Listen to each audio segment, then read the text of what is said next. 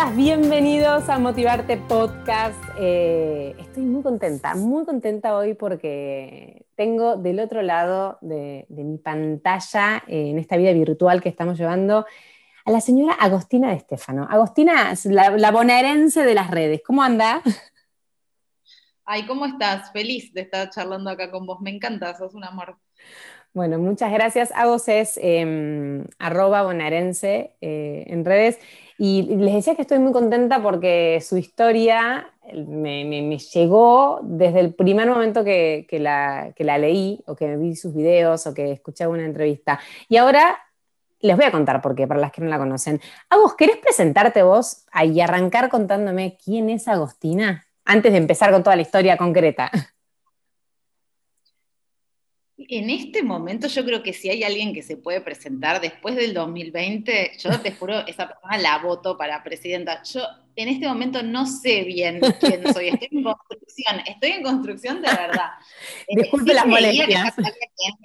Eso seguro que sí. O sea, en el 2019 creía que ya sabía quién era y que estaba súper encaminada. Y bueno, yo hago esto, me gusta, soy una persona del mundo, vivo entre India, Indonesia y Argentina. Y creo que el 2020 vino para como una ola, viste, de esas que, te, no, no, no, no viste venir. Así que hoy en día no sé, lo que sé es que estoy eso, en eso, en construcción. En este momento estoy en construcción. Está bien, es una, es una buena definición y, creo que como decís, después del 2020 estamos todos así como reconstruyéndonos. Agos, claro, ay, perdón que te interrumpa, no, pero decía que aparte está bueno como viste, estamos un poco todos en esa. Y mm. si yo te digo, bueno, yo soy, no sé qué, la verdad es que no me siento tan cómoda haciendo eso porque prefiero compartir con tantas otras personas que les, que les pasó algo parecido y, como bajar un poco y decir, sí, sí, a mí también me fulminó y me dejó eh, eh, diciendo, ok, otra vez me tengo que reinventar, otra vez tengo que ver qué voy a hacer de mi vida, otra, sí. Entonces estoy un poco en esa, como... Está muy bien. Está muy bien. Em, a, juzgar, digamos, por lo que conocemos, sería como que sos una persona que suele eh, reinventarse, moverse, cambiar, animarse.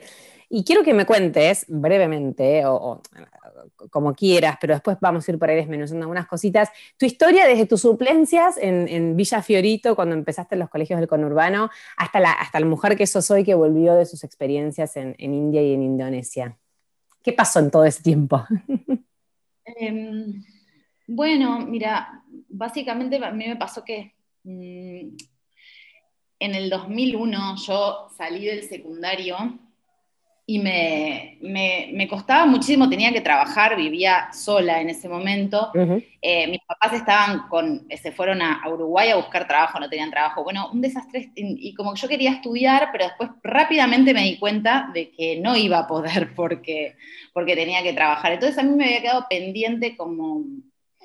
Eh, me gustaba mucho la docencia, me gustaba mucho el inglés, entonces dije, yo voy a hacer cuando pueda. Así que después de unos, después de unos em, después de unos años de trabajar y, ahorrar un poco y ya mudarme con, mi novio de ese momento, decidí hacer el profesorado, pero en realidad fue siempre, yo quería trabajar em, con comunidades, em, yo quería trabajar con comunidad peruana y boliviana, eso ya lo sabía porque a mí me había pasado que de niña había vivido en Uruguay y me había costado un montón la adaptación, me había costado mucho la, la escuela, como que fue una manera para mí de reparar, empezar a trabajar en las villas, en, en, en y empezar a trabajar con, esos chicos. Yo sentía que, mm, estaba pudiendo, que, podía como repasar un poco lo que me, había pasado de chica, que era eso, estar, sentirse sapo de otro pozo y, sentirse muy ajeno, que es lo que le pasaba a los, chicos con los que yo trabajaba. Y además me sentía muy bien, muy bien, me hacía muy bien.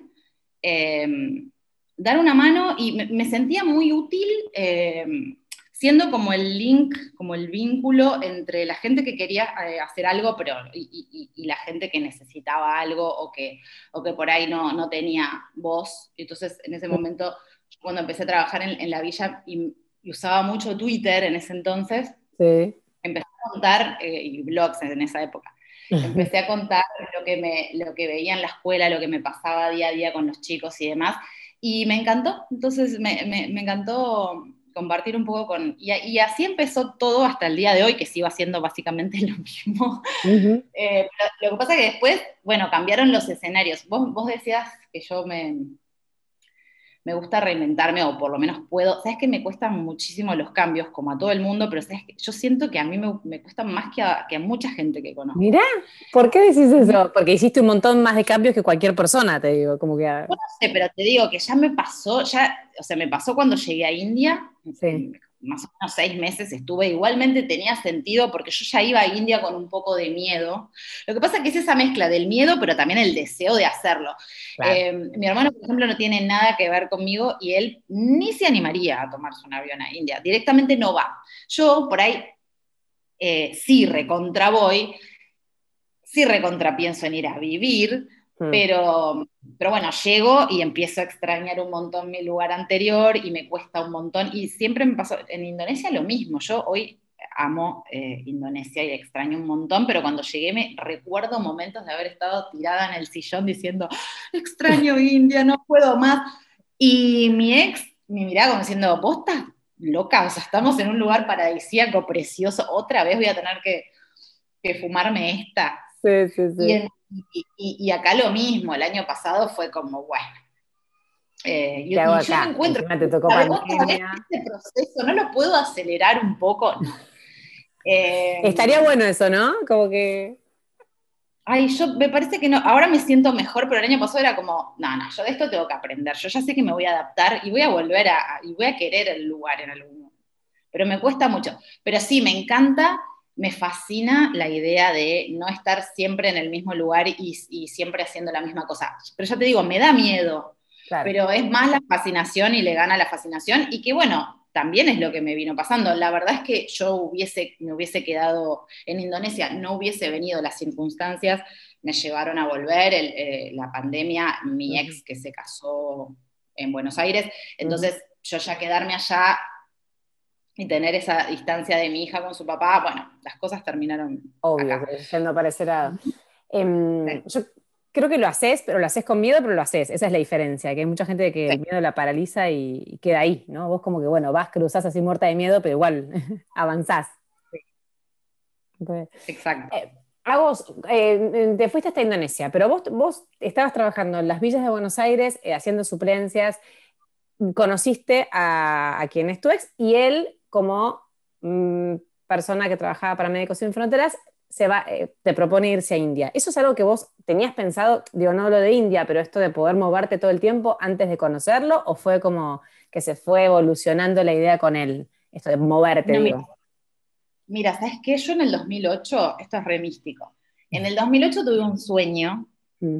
en que yo estaba en un tren indio y yo vivía en India. Pero, de, o sea, ¿por qué? Bueno, no lo sé. Em, y cuando, pero fue como muy vivido, fue el sueño como, ok, yo voy a vivir en India, yo voy a estar en un tren en India y yo voy a estar haciendo lo que hago acá en Argentina en India. Eso, pero fue así. Y mm, esto fue en el 2008. Y en el 2011, cuando mi ex, eh, cuando yo lo conocí, y él vivía en, en Haití, después se mudó a Afganistán porque estaba haciendo misiones y cuando se vino a vivir a Argentina para vivir conmigo, eh, él me decía, hay que salir, hay que viajar, hay que vivir en otros lados. Y yo, no, pero es que me encanta Buenos Aires, porque siempre estoy fanatizada con el lugar donde estoy. Entonces, eh, soy como muy apasionada de, o sea, me encanta disfrutar el lugar donde estoy. Entonces, eh, yo estaba en con Buenos Aires y todo. Y mm, cuando surgió el tema de India, porque me dijo, mira, mm, voy a ver qué me ofrecen para irme en misión familia, que ya teníamos a nuestra hija Julia, que tenía meses, y, le habían ofrecido eh, Papúa Nueva Guinea, Mozambique o India. La verdad que Papúa me volaba la cabeza. Yo ya dije Papúa. Vos empezaste a googlear ahí, a ver. No, mira, ¿sabes qué no empecé a googlear? Porque desde chica tengo como una fascinación con Indonesia. Ah. Insoportable. era, ¿viste? Fascinación con todo. No, pero de chica como, ¿viste? Veía Java, Sumatra, ¿qué es esto? Quiero, quiero saber, aparte todo tropical que me encanta.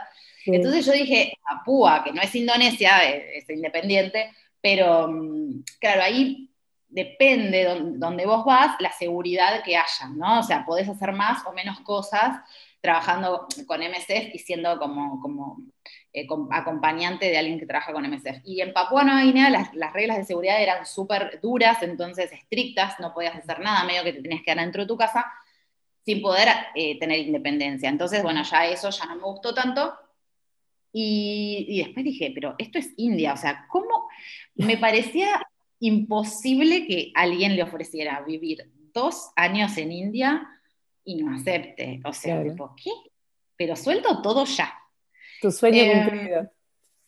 No, suelto todo, es como, pero es una oportunidad, a mí me parece, viste, hay gente que dice, ni loca me voy. Bueno, yo no soy esa persona.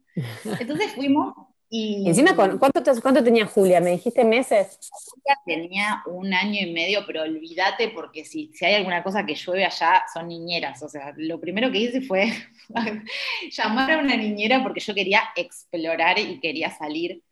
Fue muy gracioso porque llegas a Delhi y es Em, ay, Delhi es. Me imagino un quilombo, ¿no? ¿Cómo no? Mi entrada hacia. Eh, Delhi, llegamos con, a las 2 de la mañana, recuerdo, con 45 grados de calor, porque era julio, que julio es súper caluroso. Em, y, y, es todo como desértico en el sentido de que hay mucha tierra y poca, o sea, no, no hay mucha lluvia, llueve en algunos meses del año nomás, entonces Claro, las plantas son las únicas que, o sea, en las plazas nomás, las que riegan, porque después como que cuesta que crezcan, entonces es muy polvoriento. Claro. Eh, y es gris, ¿viste? Y como lleno de basura y de mugre y el olor y todo. Deli no es linda. Mm. Entonces, a ver, la amo, pero no es linda. Y, y, fue como muy choqueante llegar a las 2 de la mañana con ese calor, esto un poco hostil. Y yo además tenía mucho miedo porque yo sabía que me iba a encontrar con era un desafío porque por mi nivel de sensibilidad a la, situación de, los demás y cómo viven y demás, yo tenía mucho miedo de lo que me iba a encontrar, porque además tenés gente que te dice, te vas a ir, yo fui, vi una vaca muerta, no sé qué, vi un hombre que estaba desangrándose, eh, todas esas historias me llegaban. Em, entonces yo tenía miedo. diferente soy yo que después cuando empecé a decirle a todo el mundo que, que India era lo más, y después decían, che, Delhi no es tan lo más como vos lo pintás. Ahí le pusiste tu emoción. No era tan lindo, era tu emoción nomás. Em, pero bueno, en fin. Em, ¿Y ahí llegaste, tenías casa ya reservada o algo? te fue, no, no, Médicos Sin Fronteras es lo más porque vos llegás y tenés una casa eh, y te dicen todo. Y tenés, ellos emplean a gente local, cosa que está buenísima. Entonces yo tenía, la casa ya venía con un, ama de llaves que se llama ah, Manila, y la amo hasta el día de hoy hablamos, es, lo más. Y ella se encargó de primero de ponerme un nombre, porque cuando llegó, llegué, me desperté a la mañana y dije, vino a las 9 de la mañana eh, Mamila, me dice, bueno, no me voy a quedar hasta las 5, y yo, ¿qué? ¿De 9 a 5 tengo que convivir con vos? No te conozco. Em, y me dice, ¿cómo te llamas? Y yo, Agostina, no, no va a funcionar. Tina, tenés que ser. Ah. Entonces, pero además, Tina, el Tina de los indios, que es hermoso. Mm. Eh, entonces ya ahí tenía un nombre, porque me dice, no va a funcionar Agustina, y tenía razón, o sea, nadie iba a recordar mi nombre nunca. o sea que, en India fuiste para todos Tina. Tina Mam. Yo soy, en India soy Tina Mam, porque el, el Mam atrás va siempre, ¿no? ah, mira. Tina Mam, los chicos Tina Mam, y si tengo que eh, mandar un mensaje o algo, siempre es Tina Mam, Tina Mam, Tina Mam. Entonces es hermoso, porque yo hoy te escuchaba que me presentabas como bonaerense y para mí, claro, bonaerense quedó tan en el tiempo, de, o sea, ya soy tantas otras cosas, pero a la vez sí, hola, no voy a cambiar mi... claro, debería ser arroba Tina Man ahora. pero en fin. Así que fue, desde el día uno, Delhi fue hermosísimo. O sea, un desafío total. Me acuerdo que me daba mucho sueño por el nivel de estímulos que había tan alto y el calor, yo tenía, estaba con un sueño todo el día que no podía más. me daba vergüenza porque estaba mami limpiando mi casa y yo con un sueño que no daba más. Entonces yo no estaba acostumbrada a eso. Entonces no quería dormirme, pero a la vez quería hacer una siesta toda la tarde. Claro. Eh, muy divertido. Eh, muy divertido. Mm. No, porque yo me imagino que vos tenías ya un nivel de, mm, a ver, de preparación o de trabajo previo en situaciones vulnerables, de, digo, por ahí estabas o tenías, estabas mentalizada teniendo en cuenta tu deseo de ir a India.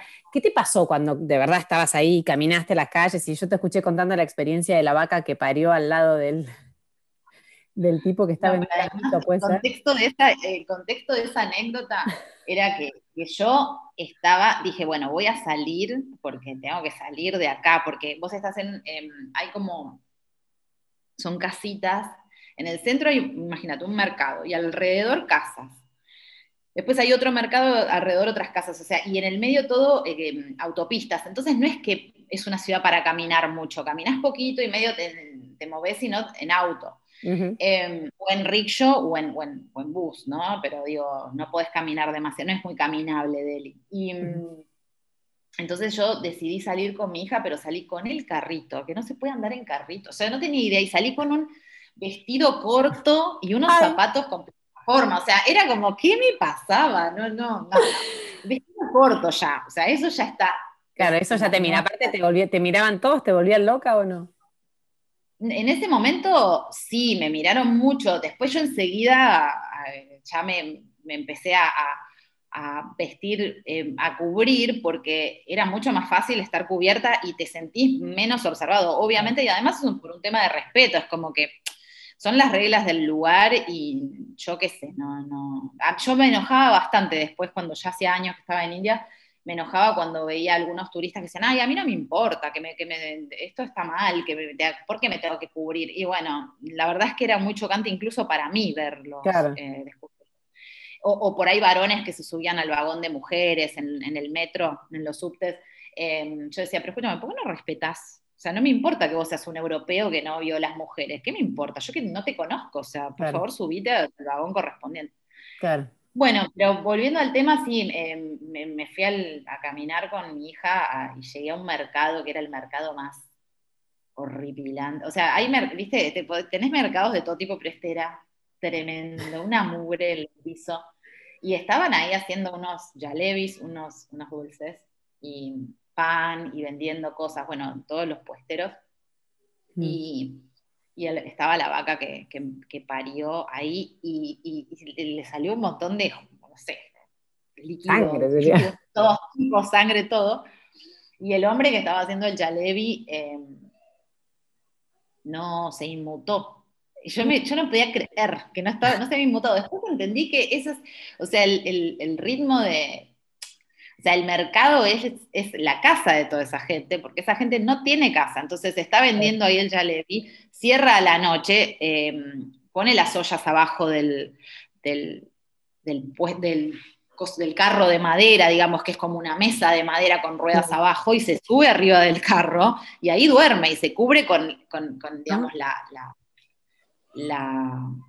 como una carpita que se hace con, con nylon que tapa, cubre de la lluvia. O sea, es todo, esa es su casa. Entonces, por supuesto que esa vaca ahí estaba ahí y también era la casa de la vaca. Entonces, todos conviven ahí.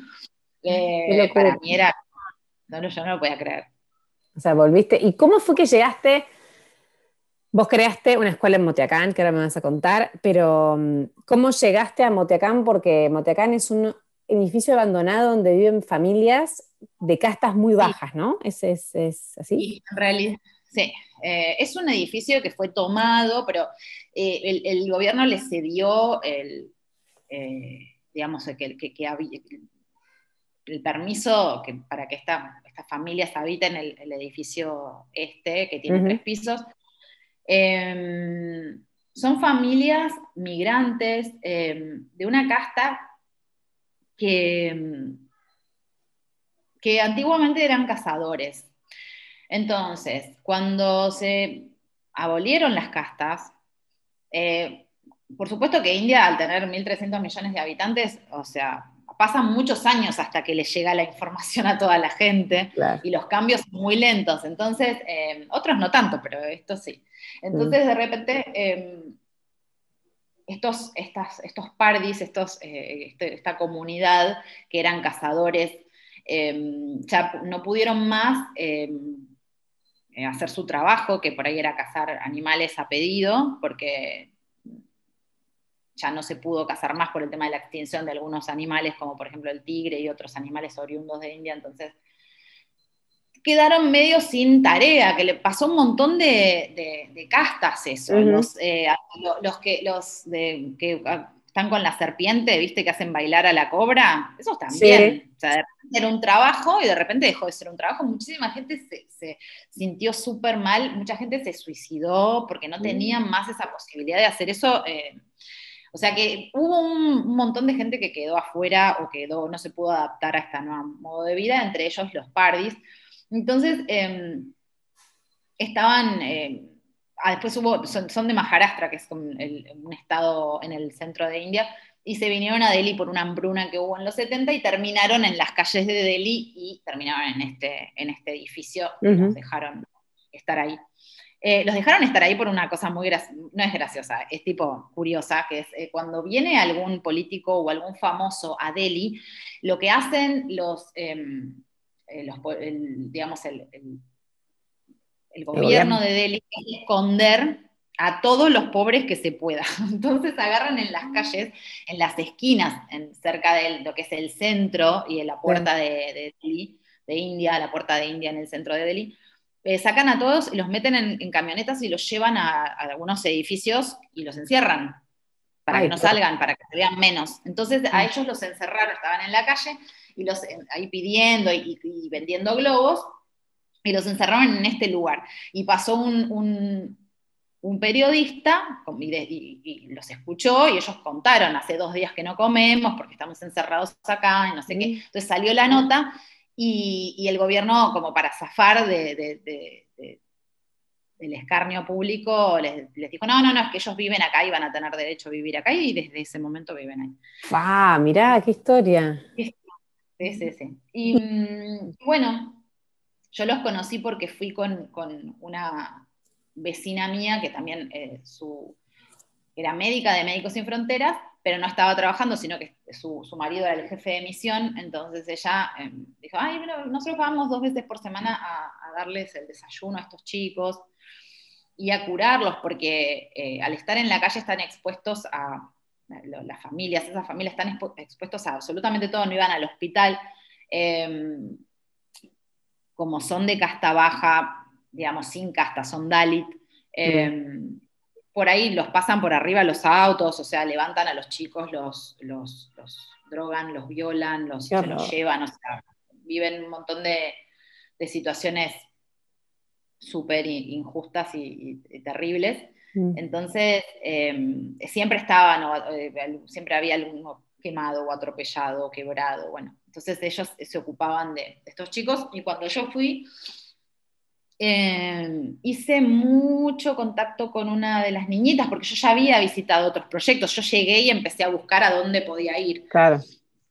Y, y en todos los que había visitado, bueno, algunos me quedaban más cerca de mi casa, este no era el que me quedaba más cerca, mm. Pero hice este contacto con esta niña que se llama Chena, que tenía en ese momento, bueno, nunca sabemos qué, año nació porque no tenía documentación en ese momento, pero más o menos tenía dos años mm. cuando yo la vi dos años y medio, y, estaba muy enferma, entonces este, yo le fui a comprar enseguida antiparásitos para darle, y bueno, conecté mucho con ella, y entonces después ya volví, y volví, volví para ver cómo estaba, y ya después me quedé. A mí me, yo lo que sí sabía era que yo no quería hacer lo que había visto otras veces y que incluso lo había visto ya con mis compañeras francesas, que la verdad que las respeto un montón y las quiero mucho, pero cuando digo mis compañeras francesas son las, otras mujeres que había visto también ayudando, que estaban en la misma situación que yo, o sea, sin trabajo, sin visa de trabajo y diciendo, bueno, a ver qué hago con mi, con mi, con mi vida, con mis días. Em, que era, o sea, es que yo vi uno de los viajes, o sea, nos tomamos un auto con, una compañera que amo, ¿eh? o sea, amo y ha hecho de todo por la escuela, pero, pero ella eh, en un momento paró el auto en, una esquina, estábamos yendo para, para Motiacán y paró el auto y, habló con una, con una mujer que estaba en el piso, en una esquina, los hijos estaban vendiendo globos. Entonces paró y la señaló y le dijo, school, school, school, señalando a los niños, o sea, como diciéndole, mandalos a la escuela. Y eso me pareció tan violento, pero tan violento. La situación de ella desde, desde su superioridad, de sintiéndose, bueno, yo sé lo que vos necesitas, vos tenés que mandar a tus hijos a la escuela. Me pareció súper violento. Entonces eso me, me cayó, me cerró la boca, que me vino bárbaro, para ir a, para, todos los días eh, estar ahí en, en Motiacán y estar callada y ayudar en lo que podía, ver qué se necesitaba hacer y sobre todo aprender y ver quiénes eran esas personas y qué podía hacer yo para darles una mano, pero eh, porque sabiendo que iba yo ahí porque yo quería y porque yo necesitaba ocupar mi tiempo y quería hacer algo. No salvando a nadie, ¿sí? ¿Y cómo llegas a formar la escuela? Bueno, porque soy muy entusiasta. no, no, porque, porque empecé a ir todos los días. La verdad es que tenía a mi hija con, su niñera y me encantaba que estuviera con su niñera porque yo que, eh, quería ir todos los días, todo el día a Motiacán. Me parecía ¿Ya iba sola ahí? Porque decías que las otras iban solo a dar el desayuno dos veces por semana. No, no, claro, yo iba sola, yo iba sola. O sea, ellas iban a ponerle dos veces por semana o había dos grupos, yo iba en los dos grupos, iba después sola. Mira. Y cuando iba sola, me... ¿cómo? ¿No te daba miedo ir sola? No, cero, cero, cero miedo. El, me dio un poco de miedo el día uno porque yo decía, yo estoy acá y nadie habla inglés en este lugar, en este edificio, y yo no sé qué puede pasar, si pero no, después me di cuenta que eh, es muy difícil que te pase algo, eh, a ver, yo había trabajado en conurbano bonaerense, o sea, no, es que venía de Suiza. Sí, sí, sí, tal cual. Y era mucho más peligroso el conurbano bonaerense que Delhi. me sentía mucho más segura ahí entre esa gente con la que no podía compartir el idioma, porque yo no sabía nada de hindi ni de pardi, que era el idioma que ellos hablaban, y hindi también, y ellos no hablaban inglés. Entonces estábamos con algunas palabritas que, que, compartíamos, ellos en inglés y yo en hindi. Pero enseguida eh, me puse, eh, enseguida nos, unimos con una ONG india que estaba visitando el lugar y que dijimos, che, ¿por qué no hacemos algo y por qué no, no, no, no armamos como un aula donde podamos hacer que los chicos entren y aprendan a ver, quedarse en un aula sentados escuchando alguna cantidad de tiempo. Eh, no aspirábamos a mucho más al principio porque eran chicos que nunca habían ido a la escuela y que no los anotaban directamente cuando sus padres iban, sí sus padres iban a anotarlos. O sea, esta gente... Qué horror. No, no, no, a ver, no es que van a los hospitales o van a las escuelas, directamente no van porque no, no tienen un lugar ahí, ellos tampoco sienten que sean parte, entonces... Claro. Eh, ni, lo intentan por ahí. Ahora, te voy a hacer una pregunta desde la ignorancia, ¿no? Pero ¿cómo, una persona se da cuenta que ellos son de esa casta? Eh, no, bueno, de esa casta mm, tenés que preguntar, eh, porque no, no es que te das cuenta, pero mm, sí te das cuenta por la ropa. Claro, está, eh, muy, muy Por la ropa, porque tienen unos, tienen, se tatúan en la se tatúan como para reconocer a la familia, entonces se tatúan, eh, se ponen eh, unos, unos, aros eh, diferentes a los, a, los que usan otras comunidades. Entonces, pueden identificar así. ¿Sabés que es una, una casta? O sea, son la entidad que tienen es de tribu. Ah. Porque, porque, porque sí, porque son comunidades que están súper eh, eh, arraigadas a, sus costumbres y no, no, digamos, no, siguen vistiendo como, siguen vistiendo como vestían hace 50 años, no, se, no, no usan ropa como en, como de, en Delhi, que te encontrás con gente que viste jeans y demás, ellos, están súper tradicionales vestidos.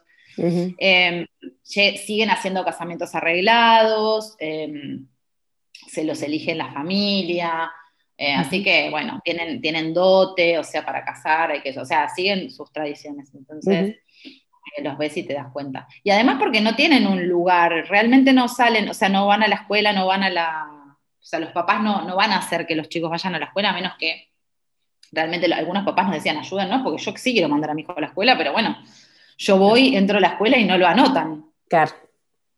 No dicen que no hay lugar, así que por ese lado hicimos, nos vino bárbaro abrir esta escuela porque que fue también con Instagram, también de nuevo, comunicando yo y contando, hola, si quieren ayudarnos, pueden comprar en Amazon India, entonces compraba la gente una... Buenísimo, lo veía eso, qué bien. Sí, sí, sí, una, lista de deseos, entonces compraba, lo que había en Amazon, puzzles, juegos, cosas para aprender los números, las letras, eh, eh, de todo. Con eso abrimos la escuela. ¿Y cuál fue? Eso y en un lugar. Eh, ¿Cómo, cómo? No, no, no, con eso y con el, el, aula que teníamos un lugarcito en ese edificio que estaba lleno de ratas, que abrías los, los ay. no, no, las ratas, por favor. Las una vez me acuerdo dentro de mi, del bolso de mi amiga, este, de mi amiga Samrita, que es la psicóloga del proyecto, em, me dice, digo, ay, tengo un hambre, me dice, no, no, fíjate, hay galletitas. bueno, voy a mirar la cartera, abro, estaba recansada porque trabajamos mucho. Mm. Entonces eh, abro y veo, ¿viste cuando mirás? Decís, mm, a ver, ¿qué encuentro acá? Billetera, llaves, rata, librito. ¡Rata! O sea, como que yo había visto adentro, ¿viste? Como que estaba enumerando lo que había y había una rata mirándome. Ay, Dios. Ay, me muero. No, no, teníamos baño, o sea, ¿te dan ganas de ir al baño? Olvídalo, no existía. Ay, no. Así que fueron años. Bueno, ahí, ahí en duermen todos juntos, o un edificio compartido donde viven esas 20 familias. Por supuesto, acampan, son, eh, acampan. Y en el tercer piso vive, Chena y vive eh, Taranum, que ellos sí tienen una división un poquito más eh, armada, así de, hay una sábana que va dividiendo, que divide las familias, tienen cama, tienen teles, van sumando cositas, pero digamos, les sirve mucho vivir en ese lugar porque o sea, las familias que van progresando siguen viviendo en ese lugar porque tienen la electricidad paga y no pagan alquiler. Que en Delhi eso significa que tenés que trabajar, vivir para, solamente para pagar el alquiler y la electricidad. Entonces es carísimo. Entonces incluso gente que ya va progresando, que, por ahí sus hijos van a la escuela, que ellos tienen un trabajo un poquito mejor, se tienen que quedar en ese lugar por, el beneficio de no pagar. claro. Claro. ¿Y mm, qué, qué, fue, cuál fue el mayor desafío que te generó vos? Porque me imagino que, no sé, venías de, hacer algo similar, digamos, en, la estructura, pero esto debe ser muchísimo más difícil, ¿no? por todo lo que estás contando. ¿Qué, fue, qué fue, lo que más te costó? Que, que decís, bueno, ay, esto me generó un desafío grande en la creación de la escuela y en toda esta experiencia, digo, ¿no? Em, mira, es una cosa, de nuevo, va a sonar místico y, cursi lo que voy a decir, pero es que la verdad es que me fue, me fue, fue muy orgánico todo, porque viste que ahora se usa mucho decir orgánico. Eh, pero fue, un amor mutuo, ¿sabes? O sea, realmente fue, estaba, yo estaba tan enamorada, eh, estoy, pero quiero decir, en ese momento tuve un enamoramiento con, con esa comunidad y la comunidad conmigo. Entonces fue, todo se fue dando porque, porque, porque hubo mucho trabajo, pero porque había mucha pasión también.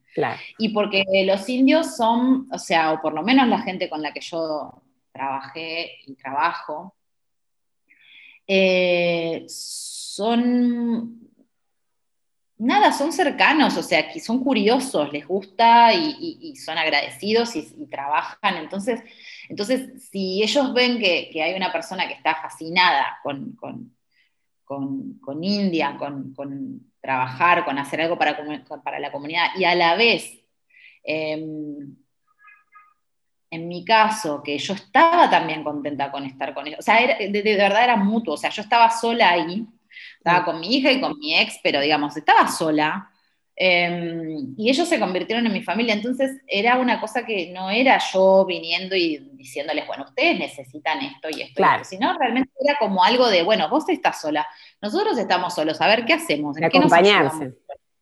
Entonces fue, por eso fue que se dio así, y, después porque hubo mucho trabajo, yo realmente trabajaba eh, eh, de lunes a sábado eh, todo el día y para eso tenía que, gasté los ahorros que tenía, vivía eh, con, mi ex que sostenía el hogar, que eso también después fue todo un tema, porque después yo me separé y, hola, bueno, yo le había dado, le daba todo a Moteacán, yo le daba todo a Moteacán, porque para mí era cualquier cosa eh, era inferior a Moteacán, o sea, incluso me pasó que yo me tendría que haber separado mucho antes, pero para mí era un tema. Eh, Moteacán era como, me separo, ok, y me tengo que volver a Argentina y Moteacán, o sea, Moteacán era todo, número uno, principal.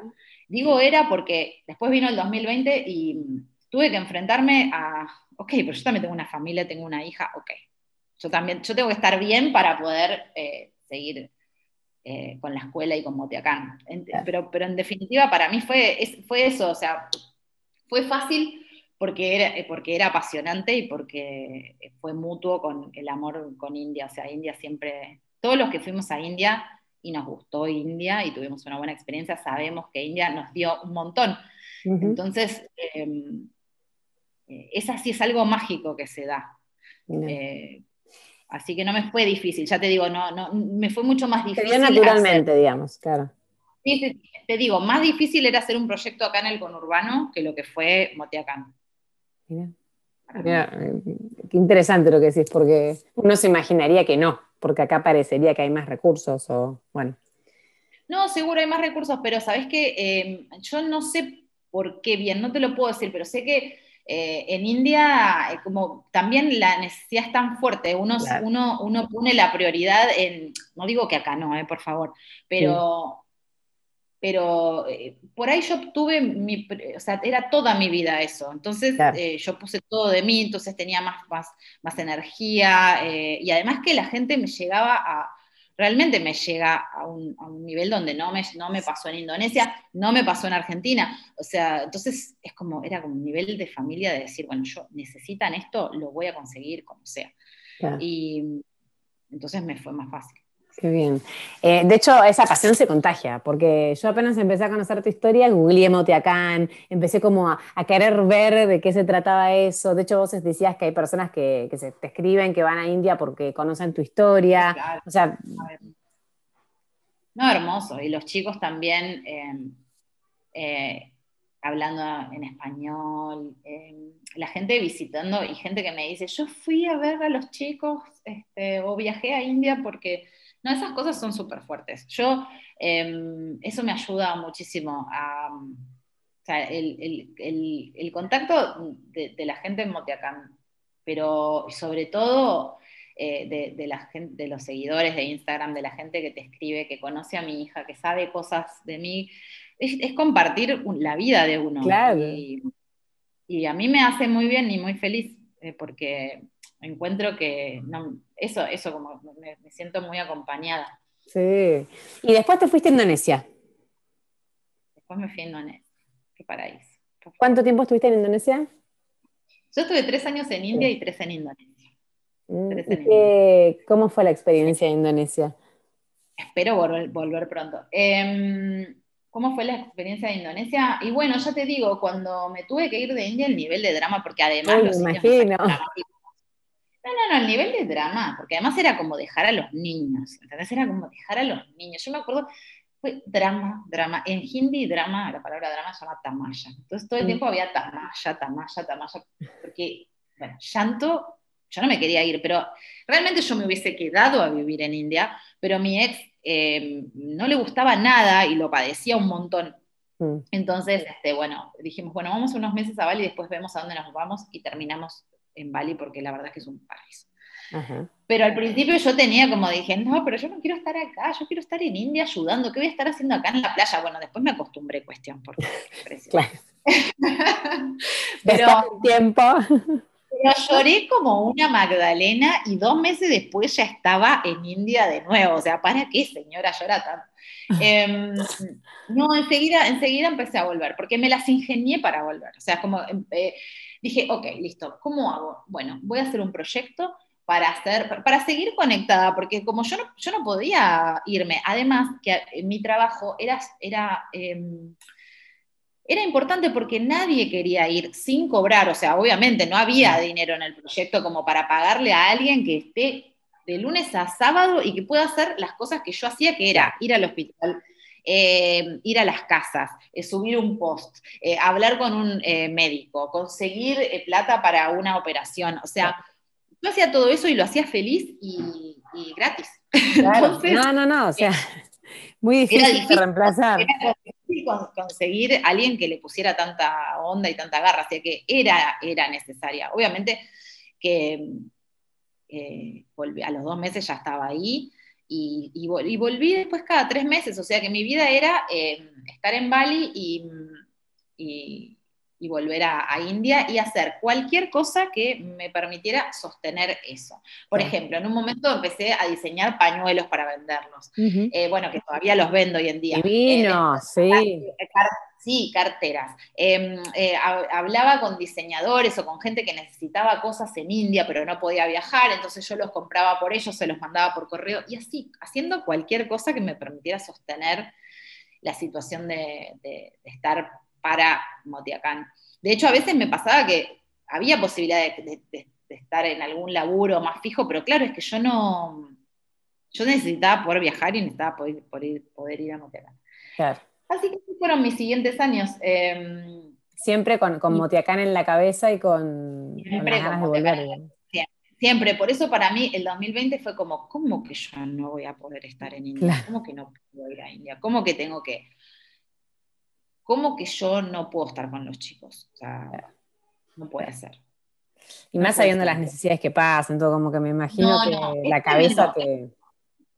Es un, es un, es un desafío, eh, ya te digo, para mí em, tuve que poner el foco en mi familia, mi hija y yo, em, y, y correrme un poco de Moteacán, porque no puedo eh, estar ahí requiere mucho, o sea, yo puedo por supuesto enviar ayuda y demás, pero, pero no iba a estar ahí. Entonces dije, bueno, voy a...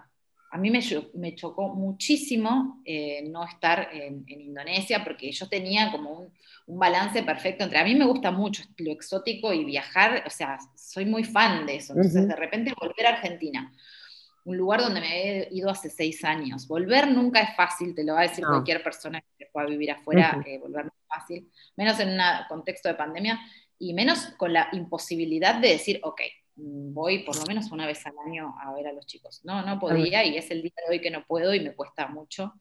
Pero bueno, es un aprendizaje, es como, bueno, ok, muchas cosas, eh, yo tengo que ver el trabajo de años, eh, todo el trabajo de años volvimos para atrás, porque los chicos están hace un año con clases de Zoom, a las que, bueno, les conseguimos teléfonos, compramos teléfonos, les hacemos llegar plata, les hacemos llegar en ración, pero no es lo mismo.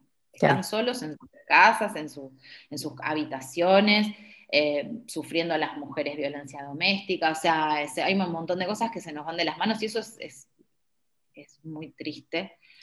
Eh, pero bueno, es lo que nos toca, ¿viste? Es lo que nos toca y hay que construir a partir de esto. Creo que ese es el aprendizaje que, puedo ver. Total, totalmente. Em, en un posteo dijiste que la razón por la que hiciste el profesorado fue porque en el aula sucede magia y que todos los maestros que habían pasado por tu vida habían dejado una huella. Entonces yo te pregunto a vos como profesora, ¿cuál es la huella o qué huella querés dejar vos en el mundo con todo lo que haces?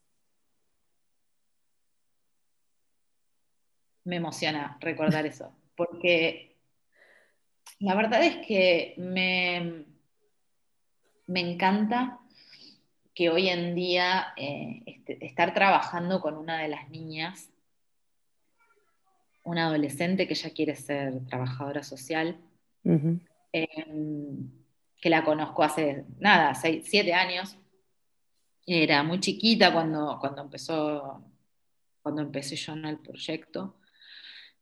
Y su nombre es Muscan, que significa sonrisa, es hermoso. Mira.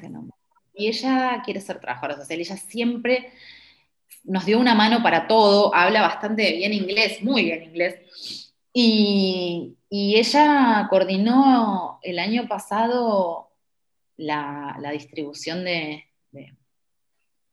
de, comida y este año ayudando, a, me está ayudando, está haciendo, me, cuenta qué pasa en las familias, qué pasa en el barrio, dónde está tal, dónde está allá. Y, lo, que, lo que puedo decir es que ella, mm, de vernos a nosotras, em, de vernos a, a Samrita y a mí, a, la psicóloga y a mí, trabajar se copó. Y hoy hizo un montón de, o sea, hoy en día está ayudando mucho a esta familia, está ayudando mucho al proyecto y me encantaría poder seguir, o sea, realmente me, me emociona por lo bueno y también porque yo digo, estaba el año pasado, ella soñaba con clases de teatro y, le, y, empezamos con las clases de teatro, yo creo, para Muscán, porque yo decía, tiene que haber clases de teatro porque Muscán quiere clases de teatro porque Muscán. Y, cuando empezamos a los 15 días, eh, empezó la pandemia. Entonces, también me pone triste que, que ella no pueda crecer como, como, como, a mí me gustaría académicamente, pero... Pero eso, me gustaría eso, como, como inspirar a no sé, no sé al final. La verdad que no me no, no es un ejemplo claro de quiero yo quiero dejar, ¿entendés? O sea, ¿por qué no? Pero si yo la pude inspirar a ella, que ayude a su comunidad y que, y que sienta que puede hacerlo y que, y que, y que va a poder eh, eh, trabajar y, luchar para, para, que su comunidad esté un poquito mejor y, y, a su vez hacer sus clases de teatro y, estudiar. Entonces, eh, nada, yo ya estoy feliz. Mira qué lindo, hiciste bien las cosas. Mm, ¿Qué le dirías a alguien que, eh, yo te decía al principio que no me acuerdo si lo estaba grabado o no, pero como que cuando conocí tu historia dije, ay, a mí me hubiera gustado hacer siempre esto, pero yo automáticamente lo borré de mi cabeza, o sea, como que y cuando vi lo que lo habías hecho dije, wow, una persona argentina hizo una escuela, ayudó a chicos en India. ¿Qué le dirías a esas personas, quizás que tengan otro propósito o este, no importa, que, se quedan ahí un poco en el miedo y que, que no logran avanzar, ¿no? Como que solo se quedan en el deseo.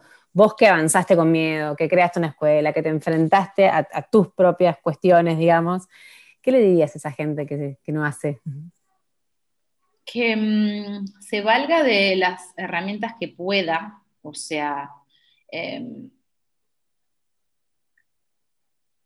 no sé, porque yo, por supuesto que te puedo decir, no, que se animen, sí, pero que busquen herramientas para animarse, porque a veces uno necesita como un colchoncito para ir de a poquito animándose. Em, yo lo hago de bastante de sopetón, pero yo creo que también se puede como ir uno arrimando y yo creo que basta con pensar, de verdad, eh, lo que, perdón que sea reiterativa, pero después de lo que pasó en el 2020, que ahora no podemos planificar ni, ni a la semana de que viene, Em, si eso no nos enseña a que tenemos que animarnos, porque de verdad, bueno, también otra cosa que te, que te viene son los años. Cuando llegas a tener mi edad, tengo 38, ya decís, a ver, ¿cuánto tiempo queda? Y, mi novio a veces me dice, tipo, bueno, y cuando te das 46 ni te cuento lo que pasa, sabés que hay menos tiempo, entonces te animás mucho más, o sea, perdés mucho más el tiempo, perdés todo ese tiempo de duda y de, y de, no animarse y de demás es tiempo perdido, o sea, hay que animarse y y, ver para qué lado y cómo puedo hacer y qué, qué, ayuda puedo encontrar para, ir acercándome a lo que tengo ganas de hacer. Igual en mi caso yo, yo sí tenía muchas ganas de hacerlo. Eh, entonces cuando, cuando, cuando surgió la situación de India dije que sí rotundo y dejé todo. Y eso también tuvo un costo, porque cuando tuve que volver ya no tenía nada. No tenía muebles, no tenía, eh, hacía muchos años que no trabajaba ni en relación de dependencia, no tenía em, aportes, o sea, tuve que, ahora soy emprendedora, tengo 800 mil kioscos para vivir, pero digamos, con todos los costos, ¿eh? o sea, con todo lo que tiene, porque no es tampoco la, o sea, por supuesto que es algo soñado y que es una vivencia que yo, de la que no me arrepiento, pero digo, viene con todo, o sea, con lo bueno y con lo malo, lo difícil, pero vale la pena, por supuesto. Tal cual. Bueno, ya terminando, porque hace como 45 minutos que estamos hablando, pero me copa todo lo que contás, me parece. Hermoso. Hace poco tu hija, te quiero hacer dos preguntas para finalizar de Julia. Hace poco tu hija cumplió ocho años em, y vos dijiste que eh, ahora era un poquito todo más difícil porque ella ahora te ve. Y me pareció buenísimo, yo tengo una hija de seis, porque, porque que nos vean es como que nos, por ahí nos exige un poquito, ¿no? Cuidar algunas cosas. ¿Qué es lo que cree que, lo que vos crees que Julia ve en vos? Eh, Julia está muy copada por ahora, porque después cuando sea adolescente ya sabemos lo que tal vez pasará. Eh, está muy copada, yo soy con, que yo me tomo la vida bastante con buen humor y con eso está como copada, con que tengo una madre, madre graciosa. Así que yo no tuve que cambiar muchas cosas porque soy como soy en Instagram, soy en mi casa. Entonces ella se divierte con eso y todavía yo lo disfruto. Y vos disfrútalo también porque yo sé que después va a dejar de estar así. Entonces hay que disfrutar este amor que nos tienen. Así que, no, le, copa eso. Yo creo que le, gusta mucho. O sea, está como en un idilio conmigo. ¿viste? Le parece divertidísima. Entonces yo estoy feliz. Entonces más chistes hago, más boludeces digo. Estoy en esa, estamos en esa. Qué lindo. ¿Y cuál es tu deseo más profundo para ella? Que se vaya a vivir a... No, em, no, no, realmente lo que me gustaría es que em, para Julia un deseo, ay, que, em, que pueda, que, pueda, que pueda hacer, que, pueda utilizar bien eh, que pueda hacer, que pueda hacer el bien con todo lo que tiene. Ella es una niña, después de ver tanta desigualdad y de que vemos todos los días todos, ¿no? Pero digo, que, pueda ver, que pueda valorar, que, sea una niña eh, con buenos valores y que, pueda eh, darse, darse cuenta y, vivir, y conocer sus privilegios y, usarlos para el bien. Yo qué sé, eso me gustaría. La verdad que eso, eso me encantaría. No quiero tener una niña, una niña, viste, que te diga, mamá, no quiero, no me interesa. Sería muy em, raro igual, ¿no? Porque se crió con vos y vos tenés ese Pero puede pasar porque nuestros hijos, no, pero re puede pasar. Tenemos que dejar de pensar que nuestros hijos van a ser como nosotros. Son otras personas, tal vez no. Tal vez no, es la chica más superficial del mundo y le importa nada a los niños en India. No sé, no hay que tener tanta expectativa en los hijos. Ojalá que sí, ojalá que sea como yo lo sueño, pero no lo sabemos. Bueno, ojalá, ojalá. Bueno, terminamos con las cuatro preguntitas que hoy te conté que hago siempre, porque estoy armando una biblioteca digital con todas las personas que pasan por este podcast. Entonces, lo primero que te quería preguntar es, ¿qué libro nos recomendás eh, que te haya gustado, marcado? Eh, no importa. Bueno, sabes que yo en realidad, ¿sabes lo que me encanta leer a mí? Toda la divulgación científica, tipo esos eh, sapiens, todos eso. Entonces no te puedo dar algo poético, te juro. Porque, yo leo, me divierte mucho leer, em, no sé, colapso, ¿viste? Tipo, eh, civilizaciones, ¿por qué colapsaron civilizaciones en otras épocas? Eso me divierte. Entonces, lo que te puedo decir es que releo constantemente Sapiens no te puedo decir algo bello, porque no, si no te estaría mintiendo y para endulzarte, pero no.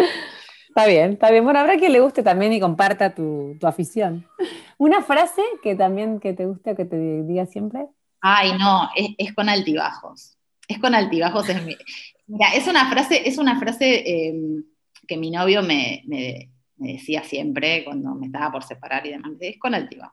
Y creo que es lo que me sirve cuando, cuando estoy pasando por el bajo, decir, bueno, esto es así como es, viste, uno de nuevo, a nuestra edad cada vez se da cuenta de que cuando estás mal vas a volver a estar, bien, es un momento, es un momento, y también es un momento lo bueno, lo que lo hace también que, que, uno lo disfrute más, porque bueno, lo bueno es un momento, lo malo es un momento, así que es con altibajo.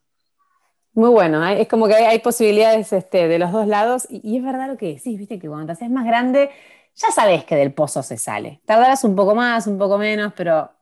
Eso es lo bueno, porque después tenés otras cosas tipo que te duele la espalda, que esto, que lo otro, ah, ya no tenés la resistencia a las cosas, pero lo bueno es eso, que ya sabes que, bueno, incluso cuando te separás o cuando cosas así que a los 20 eran tipo, no voy a poder, vos ya sabés que por supuesto que duele y está bueno que duela y uno lo pase y, que ya vas a volver a estar bien. Sí, totalmente. Eh, un sueño cumplido, un sueño pendiente, no cumplido, cumplido ya, ya hablamos mucho. ¿Algo pendiente que te quede? Ay, ¿sabes qué? Em, nadar. Ay, mira. Animarme a nadar y a hacer eh, cosas en el agua, porque amo el agua, pero le tengo mucho miedo. Entonces estuve en Bali y sí hice snorkel, pero más o menos agarrada con, parecía una, viste, los chinos que se llenan de salvavidas, bueno, yo. Eh, así que eso, me encantaría poder disfrutar un poco de, más de animarme a eso. ¿Ves que eso todavía no, no, puedo? Me cuesta un montón, pero eso sí. Eso y seguir viajando, seguir viajando, vivir viajando. Quiero, quiero vivir mi vida eh, dejando mucha huella de carbono porque viajo mucho. O sea, quiero volver a viajar, quiero volver a viajar. Ay, sí, ojalá, ojalá. Y la última es tu mayor aprendizaje, ¿cuál fue? Em, yo creo que en, eh, mira, mi mayor aprendizaje en el último tiempo es que, eh, que eso, que uno puede, que nada, que todo se te puede caer mal, o sea, mal, en una, tremenda y que bueno, y que, y, que mm, transitar ese dolor es, es, necesario, es necesario. Que realmente, viste, a uno le parece un cliché eso de salir fortalecida. Sí. Eh, pero sí lo es. Entonces, que, todo, todo lo, lo, malo que te puede llegar a pasar y lo difícil, lo complicado, lo complejo, todo todos los momentos en los que yo elegí eh, la comodidad, eh, después me pasaron factura. Entonces, hay que atravesar el dolor en algún momento y salir fortalecida. O sea, como que eso fue, te digo, el aprendizaje de, los últimos años, ¿eh? porque hasta que yo me fui, hasta que me separé, hasta el 2019, yo venía con, bueno, ya está, la vida, se, uy, qué bueno, se me, hizo bastante fácil la vida, qué lindo, viajo, no sé Después, todo el, digamos, lo que, lo que atravesé el año pasado y la separación de una relación tan larga y de tanta dependencia en todo sentido, eh, de repente lo tenía encima y no sabía qué hacer. Entonces todo ese aprendizaje de, reinventarme y de decir, bueno, ok, eh, las cosas se pueden cambiar de un momento al otro, eh, fue, fue, fue interesante porque si bien fue difícil, también estoy muy fortalecida hoy en día. Quiero decir, no sos la misma que hace dos años. No, por supuesto que no. Entonces todo ese, todo ese dolor y esa dificultad eh, traen cosas buenas también. Entonces creo que ese es mi mayor aprendizaje, como bueno también a tener paciencia y atravesar el dolor. Qué bueno, qué bueno. Bueno, ojalá, la verdad, deseo de todo corazón que puedas volver cuanto antes a Mutiacán. Eh, no sé, y por ahí, ¿te ves ahí dentro de 15 años, tipo, instalándote, viviendo ahí? Sí. Por supuesto que sí. O sea, por supuesto. Yo quisiera, cuando mi hija sea grande, directamente eh, por eso tampoco quiero más hijos. Directamente vivir eh, en India, me encantaría vivir en India con mi amiga Tarini, con, ah.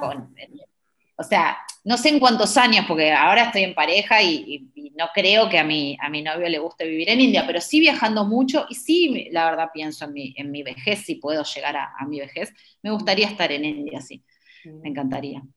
Ojalá, ojalá y y bueno, que vos donde estás, me parece que por cómo sos vas a, ayudar desde donde estés, o sea que si tenés que estar acá también vas a estar bien. Ah, sí. Sí, sí. Bueno, Agos, un gusto enorme, me encantó conocer tu historia en primera persona y, para mí nos dejas un mensaje enorme. Es como, che, se puede, hay que tener esa pasión que tenés vos y que contaste que nos llegó a todos y, y, bueno, enfrentarse un poco al miedo y lo de las herramientas que dijiste que también me pareció muy bueno, así que gracias. Gracias por tu tiempo y por todo, por compartir tu historia. No, gracias a vos, me encantó. Eh, hablé mucho, perdón, no paré de hablar. No, perfecto. Para eso, para eso estamos acá. Bueno, pero muchísimas gracias. Me encantó. Me encantó compartir con vos este ratito. Muchas gracias. Un beso gigante. Y bueno, y al resto las veo, las escucho en el próximo episodio de Motivarte Podcast. Chau, chau, chau, chau.